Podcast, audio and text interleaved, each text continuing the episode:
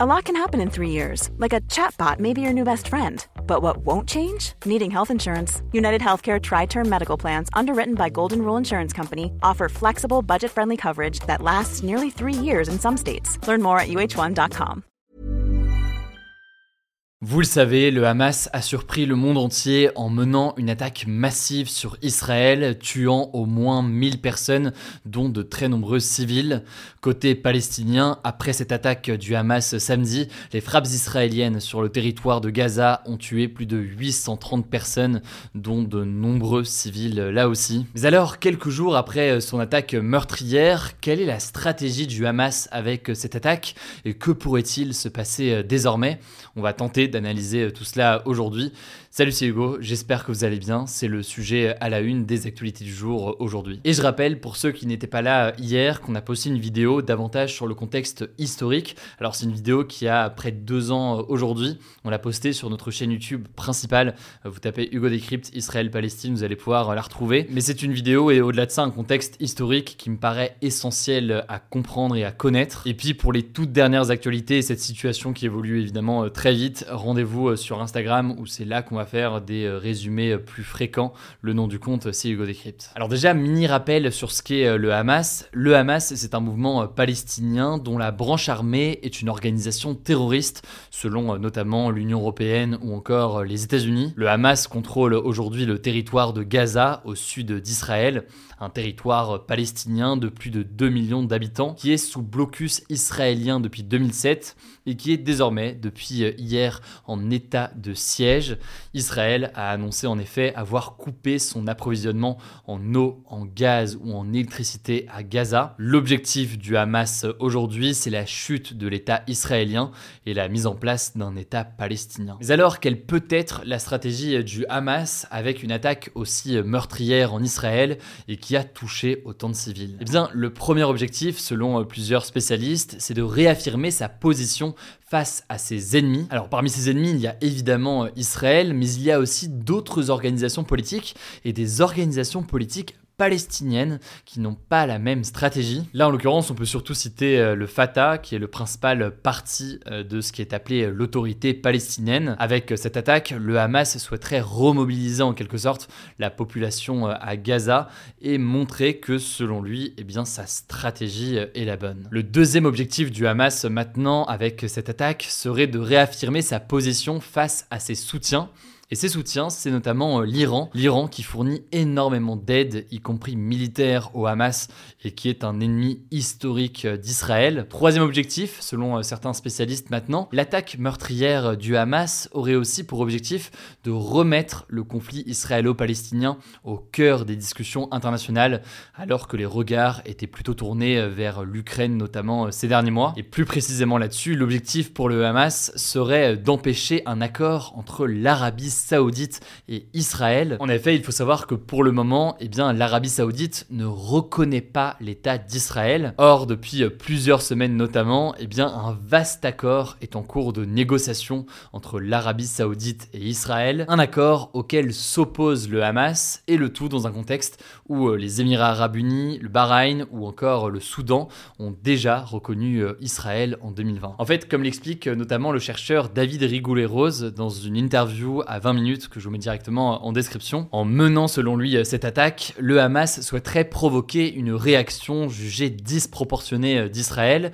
pour ensuite eh pousser l'Arabie saoudite à ne pas signer d'accord avec Israël. Maintenant, certains estiment aussi que cette stratégie pourrait être risquée puisque l'Arabie saoudite pourrait aussi prendre ses distances vis-à-vis du Hamas après euh, son attaque qui a tué plusieurs centaines de personnes et euh, choqué beaucoup de monde. Alors maintenant, l'autre élément de stratégie, si on peut employer ce terme que l'on peut euh, noter, il est lié à la situation des otages.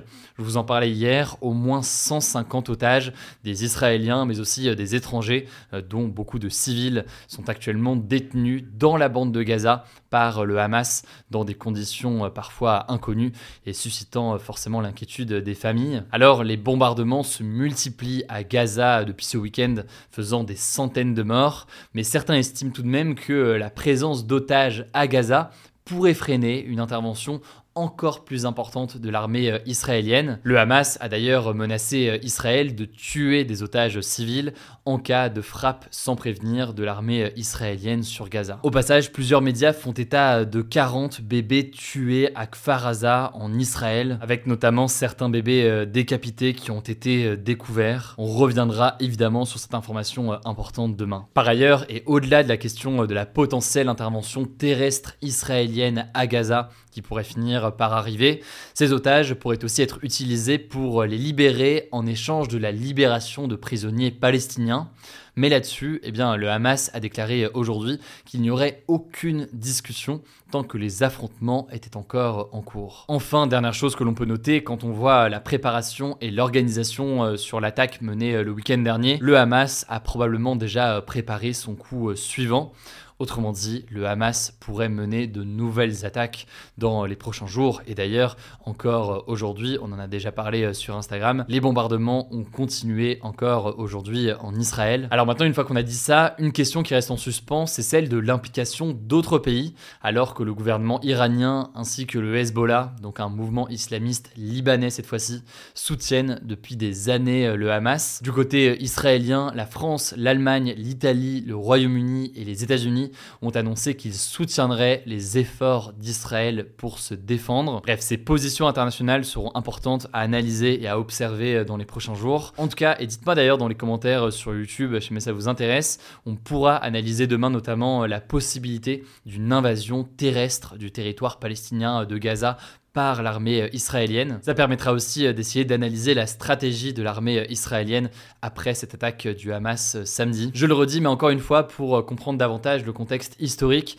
je vous renvoie à la vidéo qu'on a postée il y a plus de deux ans, mais qui est encore d'actualité sur ce contexte historique. Vous tapez Hugo Décrypte Israël-Palestine, vous allez pouvoir la retrouver. Je compte sur vous pour être aussi respectueux dans les commentaires. Je laisse la parole à Blanche pour les actualités en bref et je reviens juste après. Merci Hugo et bonjour à tous. On commence avec cette actu les militants écologistes qui avaient entamé une grève de la faim il y a 39 jours et une grève de la soif il y a deux jours pour protester contre un projet d'autoroute en Occitanie ont suspendu leur grève ce mardi. La raison, c'est que les autorités ont annoncé la suspension jusqu'à vendredi des travaux de cette autoroute qui doit relier Toulouse à Castres. Cette décision intervient alors que l'un de ces militants, Thomas Braille, venait de faire un malaise et refusait d'être hydraté alors qu'il était hospitalisé. Les militants jugent ce projet d'autoroute climaticide, notamment car des arbres sur le tracé du trajet doivent être abattus, en particulier des arbres centenaires. Deuxième actu, la famille de Théo Gratelou, un jeune de 16 ans né avec de graves malformations, va être indemnisé pour avoir été exposé au glyphosate, une première en France. Le glyphosate, c'est le premier herbicide vendu au monde, mais son utilisation est controversée depuis des années. Certains scientifiques estiment qu'il est toxique, voire même cancérigène. Concrètement, selon les experts du Fonds d'indemnisation des victimes de pesticides, c'est bien parce que la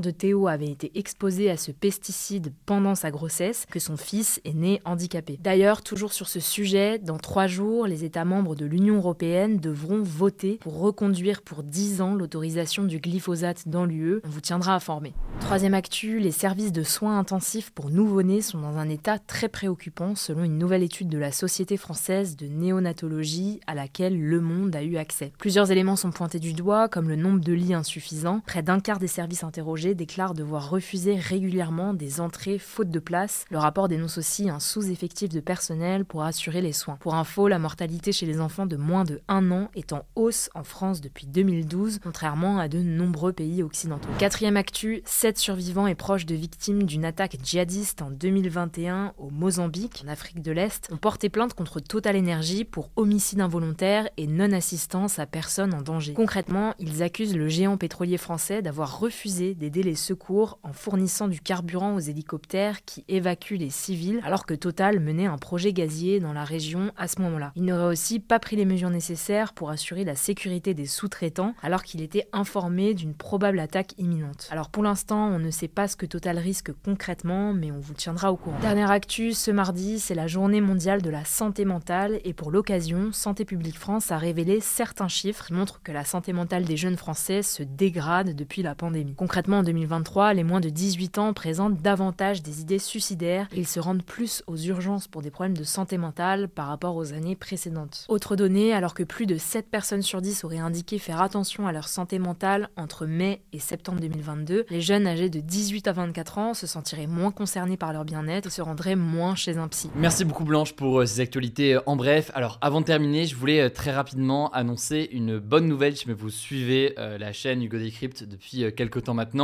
Notre format de l'interview face cachée revient. Il revient pas n'importe comment. Alors vous le savez si vous suivez la chaîne, lors de la dernière année, j'ai eu la chance d'interviewer pas mal de personnalités dans le cadre de ce format-là. Ça a été le cas de Bill Gates, Omar Sy, Angèle ou encore Hugh Jackman pour ne citer que. Alors cette année, le format revient, mais on a voulu aller encore plus loin. Et pour ça, eh bien, j'ai le plaisir de vous annoncer qu'on s'associe avec France Télévisions sur ce projet. L'objectif, en fait, il est double et il est très simple. Premièrement, proposer ces interviews à plus de monde, puisque en plus de la diffusion habituelle que vous connaissez sur ma chaîne YouTube et sur les réseaux sociaux Hugo Decrypt, eh bien ces interviews seront aussi diffusées par France Télévisions sur France 2. Le deuxième objectif par ailleurs, c'est de se donner les moyens de développer le format avec pas mal de nouveautés que vous aurez l'occasion de découvrir dans les prochains jours. Bref, je suis ravi de m'associer avec France Télévisions pour unir nos forces sur cette émission et la rendre accessible à tous. Et pour le reste, pour ceux qui se posent des questions, pas d'inquiétude, le format reste le même. L'interview est préparée par mon équipe avec moi-même. Bref, la recette reste la même, simplement on la pousse encore plus loin. Rendez-vous du coup à la fin du mois pour le premier épisode. Petit indice avec la petite photo euh, du premier tournage. Je vous laisse deviner euh, l'invité euh, dans les commentaires. Voilà, prenez soin de vous, prenez soin de vos proches et puis on continue évidemment à suivre l'actualité dans les prochaines heures. Mom deserves the best, and there's no better place to shop for Mother's Day than Whole Foods Market. They're your destination for unbeatable savings, from premium gifts to show-stopping flowers and irresistible desserts. Start by saving 33% with Prime on all body care and candles. Then get a 15-stem bunch of tulips for just $9.99 each with Prime. Round out Mom's menu with festive rosé, irresistible berry chantilly cake, and more special treats. Come celebrate Mother's Day at Whole Foods Market.